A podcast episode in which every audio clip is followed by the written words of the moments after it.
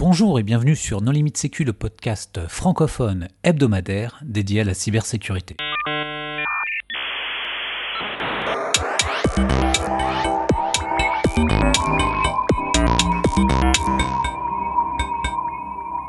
Alors aujourd'hui, c'est le dixième épisode de notre série consacrée à l'histoire du droit du numérique avec Marc-Antoine Ledieu. Bonjour Marc-Antoine. Bonjour. Pour discuter avec lui, les contributeurs Non Limite Sécu sont Nicolas Ruff. Bonjour. Christophe Renard. Bonjour. Jean-Philippe Gaulier. Bonjour. Hervé Schauer. Bonjour. Et moi-même, Johan Hulot. Marc-Antoine, euh, la dernière fois, on s'est euh, quitté sur euh, la promesse d'une affaire qui allait ébranler la NSA et qui se caractérise par un individu et qui a ébranlé finalement toute la planète en termes de système d'information, de sécurité, de piratage, d'espionnage.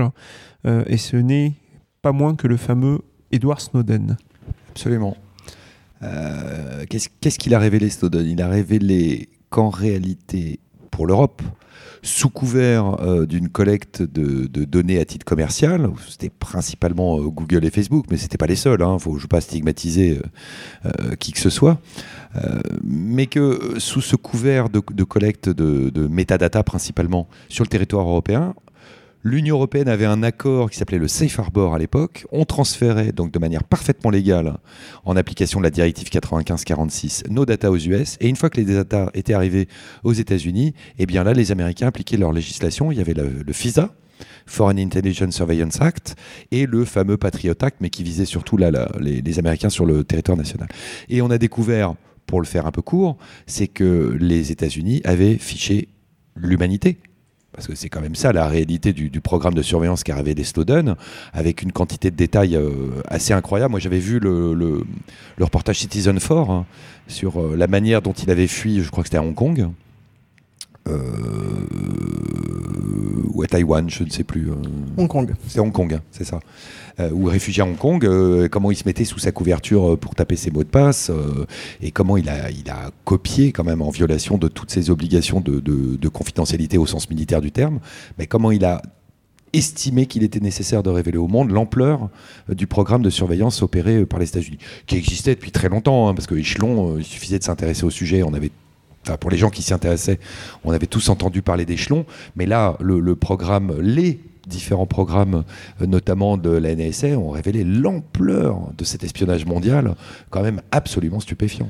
Bah, il a permis à toute notre profession de passer du stade de paranoïaque à euh, gens qui n'avaient pas encore vu suffisamment euh, loin. Et en 2013, toujours, on revient en France et il y a un acte 2 L'acte 2 de, des OIV, euh, là donc on a vu en 2005 la fameuse loi portant diverses mesures d'ordre militaire, blablabla, qui étaient des modifications du Code de la défense. Et eh bien là, en 2013, on attaque la sécurité des systèmes d'information pure et dure, et on va dire vous êtes opérateur d'importance vitale. Euh, oui, répondaient ceux qui s'étaient fait classer OIV euh, par décret non public. Et là, on leur dit, bah, en plus, maintenant, si une partie de votre activité est gérée par des systèmes d'information, on va vous classer en plus votre cœur SI en euh, système d'information d'importance vitale.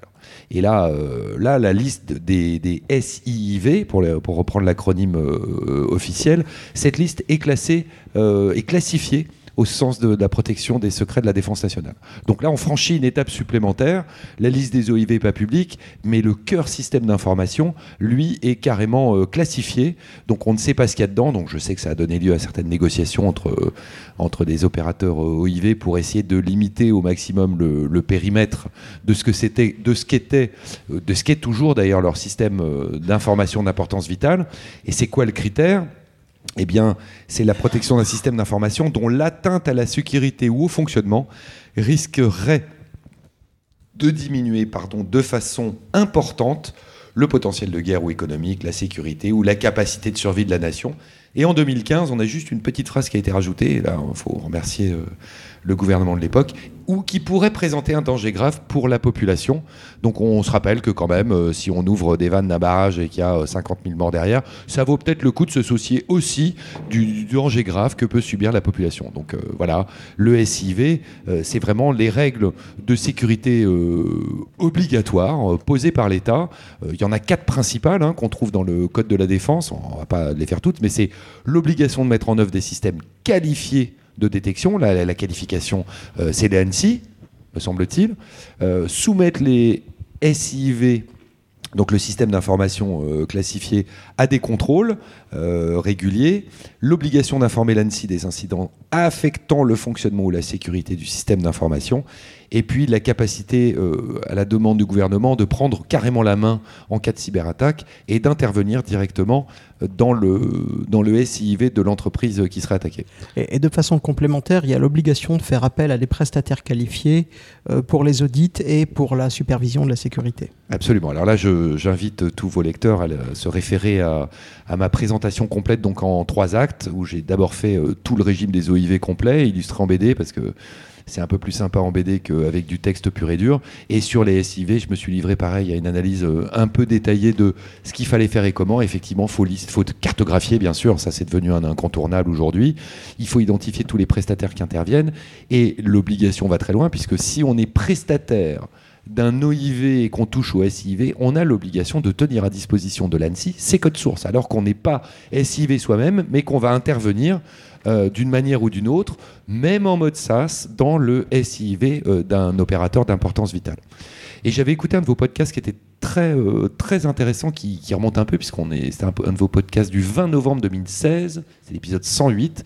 Il y avait une phrase de, votre invité qui était très flagrante et qui donne bien le niveau de maturité de certains OIV à l'époque. C'était sortir les OIV de la zone d'humiliation. Je l'ai mis entre guillemets sur ma slide parce que c'était apparemment assez révélateur de l'état de certains opérateurs d'importance vitale dont la sécurité euh, des systèmes d'information était entre le nul et le pas terrible.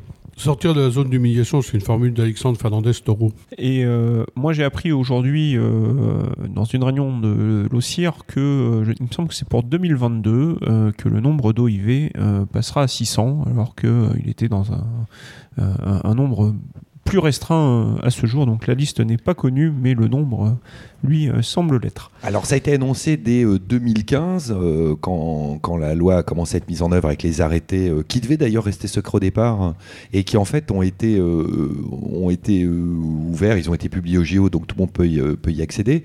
Et tout de suite, les communications qui ont été faites derrière ont été de dire, attention, ça c'est que le début, ça va arriver, et on va déployer de plus en plus massivement. Et on le voit avec la, législation qui va arriver en 2016, la directive Nice et compagnie, on sent qu'aujourd'hui il y a un besoin de sécurité généralisée et on va faire descendre de plus en plus profond dans le tissu euh, euh, industriel euh, général chez un nombre de plus en plus important d'opérateurs, cette obligation de sécurisation des systèmes d'information. Ça, on sent que c'est le, le sens de l'histoire aujourd'hui. On voit bien que c'est indispensable et que c'est en train d'arriver. Alors après l'affaire Quittez-toi Tati en 2001, on a une autre affaire importante en France qui se passe, qui est l'affaire Bluetooth. Euh, est-ce que tu peux nous en dire euh, quelques mots? Oui, euh, Bluetooth Olivier L, puisque avec l'anonymisation des décisions de justice, on ne peut pas dire qui c'est. Je pense qu'on est, assez nombreux à connaître, à connaître son nom. Qu'est-ce qu'il a fait, Bluetooth? Il utilisait quand même, alors là je cite rapidement l'arrêt d'appel, hein, puisque c'est monté jusqu'en appel, via son VPN panaméen, il a accédé sur le, je cite toujours, le serveur extranet de l'ANSES, l'autorité nationale de sécurité de je sais plus quoi. Et en fait, ce qui lui a beaucoup porté préjudice, c'est avec une recherche complexe sur le moteur de recherche Google. En fait, si j'ai bien compris, il avait créé un petit programme qui permettait via Google de, euh, bah, de trouver des documents qu'il recherchait. On lui a dit, bon, mais vous êtes rentré dans le système d'information de l'ANSES, c'était mal. Et lui, a dit attendez, c'était pas sécurisé. Euh... Et l'ANSES l'a reconnu. Oui, effectivement, on a eu un problème de sécurisation. Donc, il a été relaxé de la poursuite sur l'accès à un système de traitement automatisé de données. Par contre, une fois qu'il était dedans, là, il est allé chercher en détail. Et à un moment, l'ordre public français, les tribunaux ont décidé que c'est une décision euh, de politique judiciaire. Ils ont dit, OK, ça, on peut pas laisser passer. Il est en plus allé copier, il a copié une assez grosse quantité de, data.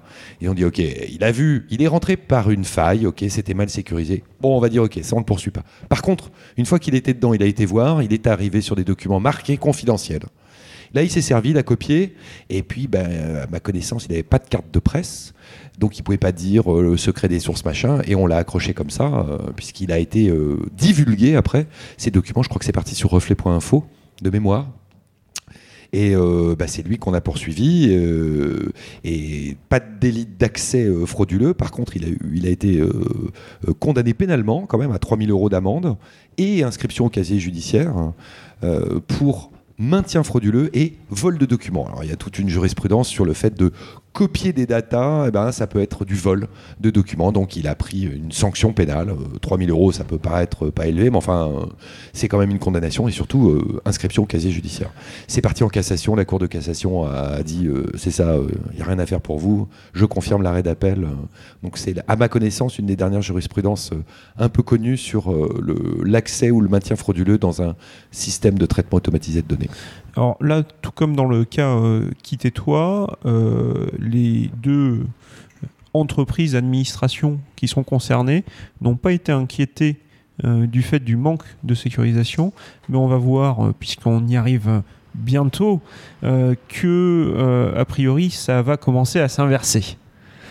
Voilà, là, là on était vraiment sur le fondement, euh, on n'était pas sur de la donnée personnelle, c'était du document. euh, donc il, était poursuivi que sur, euh, la loi Godefrein, qui avait été un peu actualisée entre-temps, euh, mais on lui reprochait pas, plus pour l'instant. 2014, euh, c'est également le règlement EIDAS euh, sur la signature électronique. Est-ce qu'il il y a des choses importantes qui sont apportées par ce règlement? Alors oui, ça c'est un, je, dirais pas un tremblement de terre parce que ça intéresse surtout les professionnels, mais c'est quoi? C'est aujourd'hui de dire que lorsqu'on fait euh, du chiffrement des fins de confidentialité, de l'authentification, la signature électronique, entre, entre nous soit dit, du contrôle d'intégrité, si on est euh, qualifié dans un pays membre de l'Union européenne, eh bien la qualification vaut automatiquement pour les autres pays membres. Mais est-ce qu'on n'avait pas un texte de 99 déjà sur la signature? Alors, on avait un texte de 99 sur lequel je ne me suis pas beaucoup penché, je dois bien le reconnaître.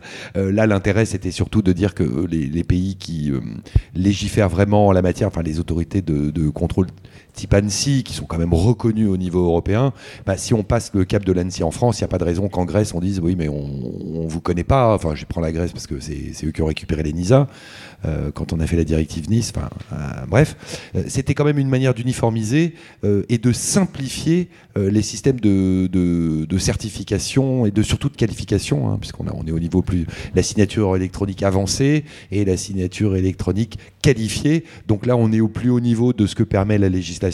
C'est une manière pour l'Union européenne de d'accélérer euh, l'utilisation des moyens de chiffrement, de tout le chiffrement au niveau de l'Europe pour permettre d'harmoniser le marché intérieur. Parce que c'est ça, hein, la réglementation européenne. Nous avons fait un épisode de podcast sur le sujet EIDAS. J'invite les auditeurs à s'y référer. Effectivement, c'est l'épisode 220 avec Romain Santini. 2015, toujours euh, plus de cyberguerre ou de menaces de cyberguerre?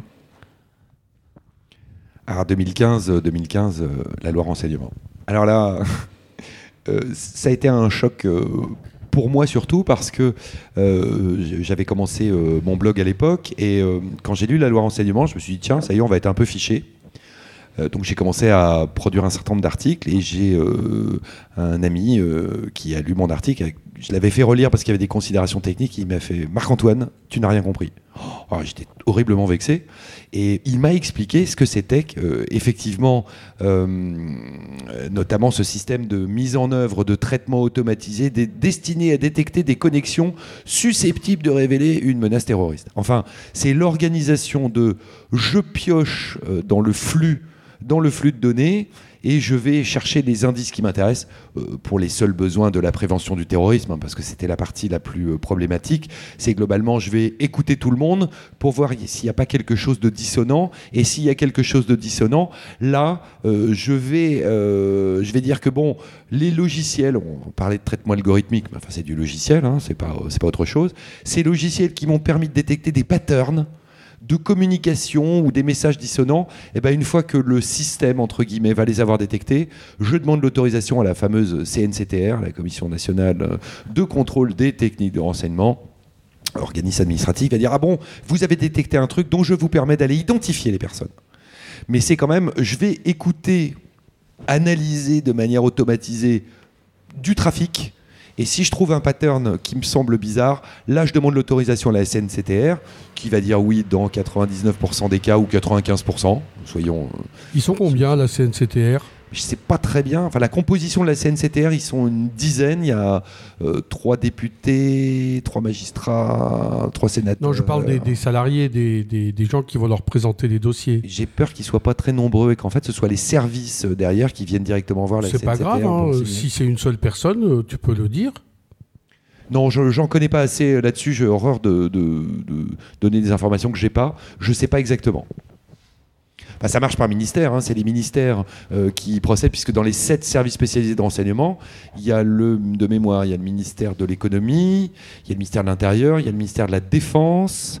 Ce qui a été surtout frappant à l'époque euh, pour les gens qui sont souciés de ça, c'est que on allait d'une manière ou d'une autre écouter du trafic, euh, du trafic IP et qu'on allait chercher euh, l'aiguille dans la botte de foin et qu'on confiait et confiait cette tâche à des logiciels et ce qu'on nous a expliqué à l'époque mais euh, on, ne va pas écouter vos correspondances hein. c'est un logiciel qui va faire le travail pour nous et on a envie de dire mais c'est un monde merveilleux. Donc c'est Big Brother qui travaille tout seul avec des logiciels. Donc on est tous espionnés mais ça se passe très très bien. En fait pour les seuls besoins de la prévention du terrorisme parce que c'était limité à ça dans la, dans la loi renseignement bah, une fois qu'on a trouvé un truc qui allait pas on va quand même essayer de trouver qui est derrière. Et là on va lancer le processus d'identification entre guillemets individuelle pour savoir qui, qui fait ça ou qui dit quoi. Et à côté de la loi euh, renseignement, on a la loi surveillance que euh, tu as illustré pour une fois, non pas avec une BD, mais avec euh, une image tirée euh, de cette formidable série qui est au service de la France. Ah ouais, ouais, ouais. parce que c'était sorti à la même époque. En fait, dans la, dans la loi renseignement au départ, il y avait bon, tout, tout, le régime qui allait modifier le code de la sécurité intérieure, et il y avait un article unique qui traitait des, de la surveillance des communications électroniques internationales. Et quand c'est passé au Conseil constitutionnel, où j'ai fait un, amicus curier que j'ai envoyé au Conseil constitutionnel, qui a dû prendre les pages les unes après les autres euh, et les fumer, hein, je pense, parce que ça servait absolument à rien. On a été plusieurs à essayer de leur expliquer euh, ce qui se passait. Ils nous ont renvoyés dans nos buts, donc ils nous ont dit qu'on n'avait bien sûr rien compris. Ils ont tout validé, sauf la partie surveillance des communications électroniques internationales. Du, du, coup, qui est tombée au moment où la loi a été adoptée. Et donc, le gouvernement, en urgence, a pris une deuxième loi qui a été la spécifique d'où la loi surveillance. Et c'est à l'époque où il y a eu effectivement cette série télé que moi j'ai adorée, euh, qui était euh, au service de la France, qui est cette histoire de, des services, c'était la, pas la DGSE à l'époque, je ne sais plus comment elle s'appelait, c'était SDEC, je pense. Et euh, on voyait le fonctionnement des premières écoutes, c'était à l'époque des années 58-60. Il y avait ce personnage magnifique qui était en poste à Alger, qui, investissait dans l'immobilier au moment où l'Algérie allait s'effondrer, et il investissait à fond dans l'immobilier, il y croyait. Bon, et comme c'est sorti au moment où les lois sont sorties, j'ai demandé l'autorisation au, producteur euh, c'est Arte qui avait les droits avec le producteur. Ils m'ont dit oui, oui, euh, faites, des, screenshots. Et j'ai fait. C'était avant que je bascule en mode tout BD pour ma communication. Donc là, j'ai illustré avec au service de la France. Non, la saison 1 était succulente, la saison 2 était pas mal non plus. C'était très très bien. Et alors, 2016 est l'année qui va marquer le droit européen avec l'arrivée d'un texte euh, absolument euh, génialissime, alors critiqué, encensé, euh, déchirant, incompris. On va pas s'étendre dessus parce qu'on a déjà fait des épisodes No Limites Sécu dessus, mais finalement, si tu devais essayer de résumer en une phrase ou une pensée GDPR, pour toi, l'impact? Alors en termes de sécurité, hein, on va pas parler du traitement juridique derrière l'obligation de je dois faire ceci, je dois faire cela. En termes de sécurité, euh, il y a deux explications simples. Euh, D'abord, c'est les révélations de Snowden. L'Union européenne s'est dit, OK, si on ne réglemente pas la collecte et le traitement des données par les opérateurs qui sont sur le territoire de l'Union européenne, on va continuer à prendre de la donnée massivement, ça va continuer à partir euh, aux États-Unis ou ailleurs d'ailleurs. Donc on va arrêter ça. Ça, c'était la première considération. C'est vraiment une réaction aux révélations de Snowden. Il fallait que ça s'arrête d'une manière ou d'une autre. Donc on réglemente. Et euh, l'autre partie, c'est que on a vu la loi Godefrein, on a vu tous ces textes où on réprime les attaquants. Mais on voit bien qu'on a du mal à identifier les attaquants. J'ai bien compris qu'avec les jeux des adresses IP, ben, euh, là on sait qu'aujourd'hui l'Estonie a été attaquée par la Russie, mais il y a plein d'attaques dont on ne sait pas d'où elles viennent. Si j'ai bien compris que on pouvait se rebondir de serveur en serveur, enfin bref. Donc l'Union européenne a dit, ok, si on peut pas réprimer les attaquants, eh ben on va réprimer les attaqués négligents. Et donc, on va dire bah, obligation générale de sécurisation des systèmes d'information. Oui, enfin, Il n'y a pas de lien de cause à effet. Hein. Mais ça a été pensé comme ça. euh, Non.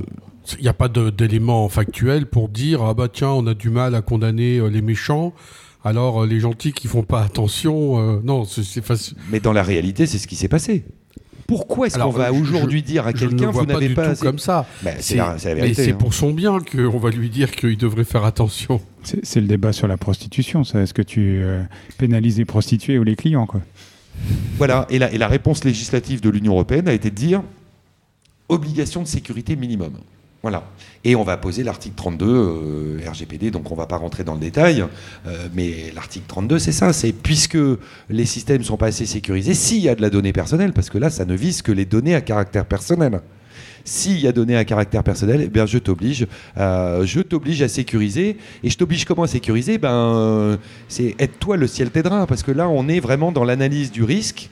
C'est à chaque utilisateur d'un système d'information qui va gérer de la donnée à caractère personnel d'envisager la, sécurité ben, en fonction des risques euh, que ça présente pour les droits et libertés des personnes. C'est après toute la litanie du RGPD qui est un peu complexe à gérer. Et euh, 2016, ce qui est intéressant, c'est que c'est un règlement. On a dit que les règlements étaient directement applicables, euh, contrairement aux directives qui devaient être, euh, elles, euh, réinterprétées et déclinées dans le droit national. Mais finalement, c'est pas appliqué directement, puisqu'on est en 2016 et on sait qu'on l'appliquera que le 25 mai 2018. Et ce temps est normalement laissé pour euh, permettre aux entreprises De se mettre en de conformité. se mettre en conformité, d'attendre, etc. Et finalement, que va dire la CNIL en France, en tout cas, au 25 mai 2018 euh, Chers amis, vous avez encore quelques mois pour vous mettre en conformité parce qu'on a bien compris que vous venez prendre une grosse claque et que vous n'êtes pas du tout prêt. Eh ben, L'Union européenne, quand même, ils ont une démarche un peu naïve. On est passé de, sanctions CNIL en France qui étaient euh, globalement limitées à 150 000 euros. Et tout d'un coup, on vous dit que vous risquez jusqu'à 4% de votre chiffre, d'affaires mondial de l'exercice précédent. Alors, le niveau de sanction, il explose.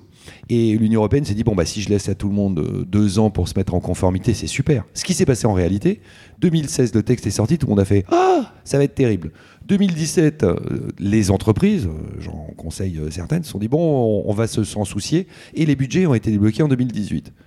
Et début 2018, ça a été panique à bord. Été la course à celui qui ferait le plus de conneries, mais qui se verrait le plus de manière. euh, Oh, vous avez vu mon site web, euh, je n'ai plus que 17 pages de conditions pour vous expliquer ce que c'est, euh, ce que je fais faire de vos données à caractère personnel, comment je les traite, où je les stocke et où je les envoie et comment je les sécurise. Et en fait, il y a eu un mouvement de panique. On a tous reçu des pléthores d'emails en disant ça y est, je suis conforme. Bien sûr, le 24 mai au soir. Et puis, bah, du 24 au 25 mai, il s'est rien passé. Et puis, euh, la CNIL, mine de rien, qui avait déjà adopté la violation de données depuis la loi entre en vigueur en 2014, machin, avait commencé à pondre des décisions de condamnation. Et puis, ben, ben, on voit que l'effet, euh, il a été extrêmement lent. Et aujourd'hui, je peux vous dire, sans donner de nom bien sûr, qu'il y a des industries entières qui n'ont toujours pas compris ce que c'était et qui, bien entendu, n'ont même pas commencé quoi que ce soit dans leur mise en conformité. Et puis de temps en temps, euh, là aussi je tairai des noms, la CNIL arrive en disant bonjour, j'ai eu un exemple récent, euh, 9h20 du matin, l'histoire est vraie, hein, c'était au mois de mai dernier, toc toc toc. Euh, personne chargée de l'accueil ouvre la porte, bonjour, c'est qui Euh, Vous avez rendez-vous? Euh, Non, nous sommes la CNIL. Vous auriez une carte d'identité? Euh, Carte de la CNIL Euh, oui, c'est pourquoi? Ben, C'est pour un contrôle. Euh, je vais prévenir le chef, donc on va arriver le, attends, on m'a raconté la scène. Euh, le président, euh, jeune, euh, jeune CEO de, la boîte, mec sympa, dynamique, actif, qui arrive, il fait Bonjour, c'est quoi un rendez-vous? C'est la CNIL, c'est pour un contrôle. Et la CNIL dit bah, Je vous rappelle que vous avez le droit de vous opposer au contrôle. Donc le jeune, jeune président fait Bah, si je m'oppose? Bah, les, deux agents qui étaient là font Bah, on viendra avec les flics. Ah ben, rentrez, vous voulez un café? Et le contrôle, ils sont arrivés à 9h20, 9h30 ça commençait, ils sont partis à 18h30 et il y en avait 12 pages. Nobody expects the Spanish Inquisition. La, la CNIL, euh, comme tout d'un coup c'est sanctionné, tout le monde se dit ça n'arrivera qu'aux autres. Et puis ceux sur qui ça tombe, là, ils disent mais pourquoi sur moi? Tous les autres, regardez, ils- moi c'est peut-être pas bien, mais les autres font pas non plus. Ben, 12 000, 12 000 plaintes en un an, je crois. Ce sont les nouveaux chiffres. Ça a explosé par. euh, ça a explosé, mais comment la CNIL? La CNIL, l'autorité de contrôle des données personnelles au Luxembourg, Luxembourg c'est la taille d'un département français, ils sont 80. En France, 95 départements, hein, ils sont 200. Ok? Comment on peut faire une autorité de contrôle comme la France pour arriver à contrôler tout le monde? Bon, si les douaniers arrivent à arrêter des nuages, on peut bien arriver à 200 Oui, ça, à c'est- contrôler tout un pays. C'est Tchernobyl, ça. Oui, c'était pas mal, ça. C'était pas les douaniers d'ailleurs. Euh, C'était notre Premier ministre qui nous l'avait affirmé, le nuage radioactif s'est arrêté à la frontière. Non, aujourd'hui la CNIL, mais elle, elle pratique ça depuis longtemps et ils sont limités par leurs moyens. Ils, ils font à l'exemple. Donc euh, on va prendre un gros opérateur de ceci, euh, ensuite on va prendre une banque, ensuite on va prendre une assurance, on va prendre un gros site web, euh, on va prendre un, e- un site de e-commerce et puis on va le massacrer parce qu'il y en a plein qui font n'importe quoi et on espère que ça serve d'exemple. C'est comme ça que ça fonctionne depuis un moment déjà. Sinon, l'alternative, c'est de ne pas arriver au bureau avant 10h, alors si tu veux échapper à la CNIL. Ou de faire du home office. Alors, en 2016, en, en parallèle, puisque là, on, on vient de, de parler euh, un petit peu de GDPR, je reviens juste en 2016 parce que en France, avant l'application de GDPR, il y a eu un, un petit aménagement, euh, on va dire, euh, de euh, ce qui concerne les amendes, euh, entre autres, avec la loi sur la République ou pour la République numérique. Qu'est-ce qu'on a rigolé? Ah, Nous, les juristes, on s'est bien poilés quand on a vu ça arriver. D'abord, ça a mis combien de temps à être, euh, être pondu comme moi Ça a mis deux ans. Euh, moi, j'ai été participer sur le site, j'ai proposé des clauses de totale mauvaise foi, hein, je, je le reconnais tout de suite. Et puis, c'était quoi? On nous a dit, alors, les sanctions CNIL, c'est plus de 300 000 potentiels, c'est 3 millions. Mais euh, le 7 octobre 2016, qui est euh, là où la loi a été euh, promulguée au JO, on avait déjà le RGPD qui avait été voté, donc on savait que ça s'appliquerait du 8 octobre 2016 au 25 mai 2018. Je veux dire, c'était- c'était c'était débile de faire ça, ça servait à rien. Ok, on va se dire tiens pendant euh, un an et demi, euh, tiens tu risques non plus 300 000 mais 3 millions. On nous a bassiné pendant un moment avec ça. Il y avait d'autres trucs qui étaient intéressants dans la loi pour une république numérique. Il y avait l'encadrement des plateformes, des régimes de responsabilité. Mais ça, ça nous a tous fait rigoler. Je suis désolé pour Axel Lemaire qui a fait un super boulot. Mais enfin, euh, nous, pondre tout ça pour un an et demi alors que le, RGPD était adopté et allait rentrer en vigueur, c'était juste n'importe quoi. Ça nous amène 2018-2019. hein, je, dirais peut-être euh, qu'est-ce que l'avenir? Qu'est-ce que ça nous réserve? Et euh, à quelle sauce va-t-on être mangé? Ah bah, euh, Qu'est-ce que l'avenir? On a pris un tremblement de terre quand même en 2016, euh, qui est la directive Nice. Parce que alors là, côté sécurité des systèmes d'information, la France a beaucoup poussé pour ça. C'est tiens, vous avez vu, nous on a les OIV, ben, on va pousser l'Europe à faire pareil à un niveau plus large. Et la directive Nice, c'était quoi? C'était les opérateurs de services essentiels, une sorte d'OIV mais un peu plus large. On va mettre les hôpitaux, on va mettre plein de trucs dedans, des règles de sécurité obligatoires. Donc ça, c'est le côté OSE. Et de l'autre côté, on a les FSN, les je sais que c'est alors là, c'est super chiant, c'est ma vengeance de juriste avec mes acronymes à moi. Les OSE d'un côté, euh, nommés par décret, hein, donc c'est un régime type OIV, sauf que c'est pas public, c'est public. Et les FSN. Les FSN, fournisseurs de services numériques, il y a un système de déclenchement par seuil, chiffre d'affaires, nombre de salariés. Je rentre pas dans les détails, ça touche pas tout le monde. Mais dans le régime des FSN, alors comme c'était une directive, donc je reprends euh, ta remarque, transposition dans les lois nationales, 26 février 2018, la loi dite SRSI, sécurité des réseaux et des systèmes d'information. Et là, bloom, la France transpose massivement le directive Nice, et donc on nous crée les OSE, les FSN, avec... Alors on est parti d'une loi, ensuite il y a eu un décret, il y a eu des arrêtés selon que c'était OSE, FSN, et que ce soit les notifications à l'autorité de contrôle qui est bien sûr l'ANSI. Et il y a eu le règlement d'application de Bruxelles du 15 ou du 30 janvier 2018. Enfin, il y a un patchwork législatif, c'est un cauchemar à lire. Moi, j'ai retenu une chose essentielle, c'est que pour les FSN, on nous dit vous, vous devez appliquer une politique de sécurité basée sur les risques. Et là, aujourd'hui, pour expliquer l'article 32 RGPD, c'est quoi, qu'est-ce qu'on doit mettre en place comme notion de sécurité ben, Je prends l'exemple de, du règlement de Bruxelles, du règlement d'application de la directive Nice, qui nous dit ben, une approche par les risques. C'est-à-dire que vous avez à vous de décider les moyens que vous allez mettre en œuvre pour assurer la sécurité en fonction du risque des données euh, que vous allez traiter. Et là, on ne parle pas des données personnelles, on parle de toutes les données. Donc, RGPD, on va faire que de la donnée perso. Mais dès qu'on va toucher à d'autres data, ça peut être sais pas, la donnée Météo France, la donnée carto de Météo France dans une base de données, ben, euh, c'est de la donnée carto. On se fait euh, poney son système d'information, euh, moi je préfère ce terme-là à d'autres, on se fait poney, ben, euh, on est FSN, on est OSE, euh, déjà premier réflexe, on notifie à l'ANSI. Et c'est bien sûr sanctionné pénalement. Je ne connais pas de jurisprudence pénale, mais enfin ça monte jusqu'à 150 000 euros. Et pour être sûr que ça marche, ça c'est un truc que tout le monde ne dit pas, mais il faut un peu lire les textes, sont visés sur les dispositions pénales les dirigeants. C'est pas la personne morale, c'est pas l'entreprise qui est visée, c'est le dirigeant. Et qui est le dirigeant du système d'information d'un OSE ou d'un FSN Eh bien ça dépend. Ça peut être le dirigeant personne physique, euh, le président, le gérant si c'est une SARL. Mais s'il y a une bonne délégation de signature au profit du DSI ou du RSSI, c'est sur sa tête à lui que plane la menace.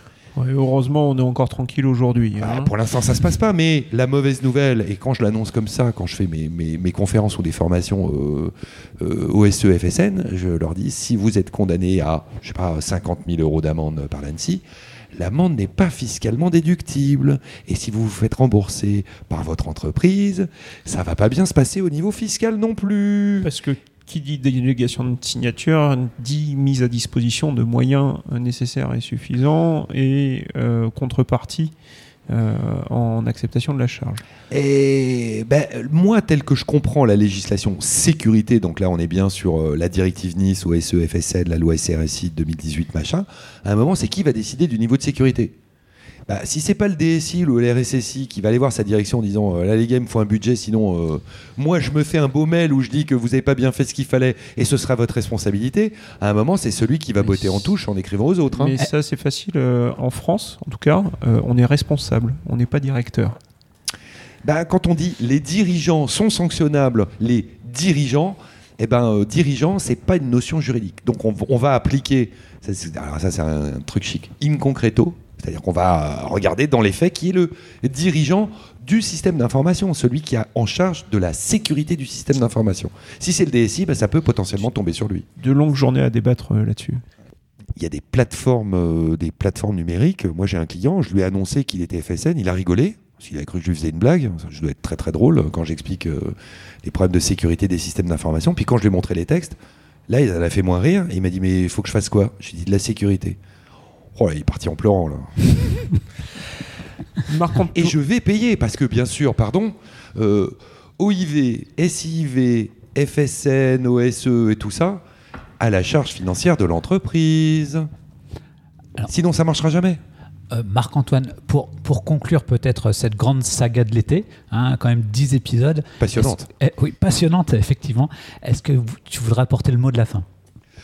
Le mot de la fin, c'est moi je le vois dans, dans mes contrats business. Il y a 5 ans, il n'y avait pas le mot sécurité des systèmes d'information dans aucun contrat de commercialisation de quoi que ce soit. Aujourd'hui, euh, entre le RGPD, les OIV, les OSE, les FSN, là ce sont des annexes dans les contrats qui font entre 10 et 15 pages. Et alors, euh, chez les avocats qui n'ont pas tout compris, déjà c'est n'importe quoi, mais quand on commence à éplucher les virgules, aujourd'hui ça fait plus rigoler personne, parce qu'il y a de la sanction potentielle derrière, puis maintenant on va attendre les premières sanctions qui vont vraiment tomber, et là ça va arrêter de faire rigoler tout le monde. Moi je pense qu'il y a des DSI et des RSSI qui vont enfin pouvoir négocier des vrais budgets. hein. à défaut d'avoir de vrais salaires. Ouais, je préfère la conclusion précédente qui est quand on demande aux gens de faire de la sécurité, ils partent en pleurant. nous, nous, nous, avocats les premiers, ça nous est tombé dessus. hein. Il y a la directive sur les secrets d'affaires, on nous dit qu'il faut mettre des mesures de protection raisonnables. C'est quoi? Bah, Nous on a un système de... C'est raisonnable. Comme Bah, euh, dirait. euh, Et c'est quoi raisonnable un ami avocat? Euh, ben voilà, il faut que ce soit raisonnable, mais il faut quelque chose pour prouver la traçabilité des documents. On a des législations qui tombent maintenant en la matière. Aujourd'hui, la sécurité, on peut pas dire euh, dans un contrat même business. hein, je, je te fais un moteur de recommandation en ligne sur ton site de e-commerce. Moi, je suis le prestataire externe qui sait faire tout ça. Euh, L'annexe sécurité, c'est 10 pages. hein. Et euh, à un moment, on arrête de rire. hein. Bon, eh bien Marc-Antoine, un grand merci pour euh, ta participation donc, à ces 10 épisodes. Merci à vous tous. Chers auditeurs, nous espérons que ces épisodes vous auront intéressé. Nous vous donnons rendez-vous la prochaine fois pour un nouveau podcast. Avec bien sûr les présentations en ligne. Et pour un podcast beaucoup plus classique cette fois-ci. À bientôt. Au revoir. Au revoir. Au revoir. Au revoir.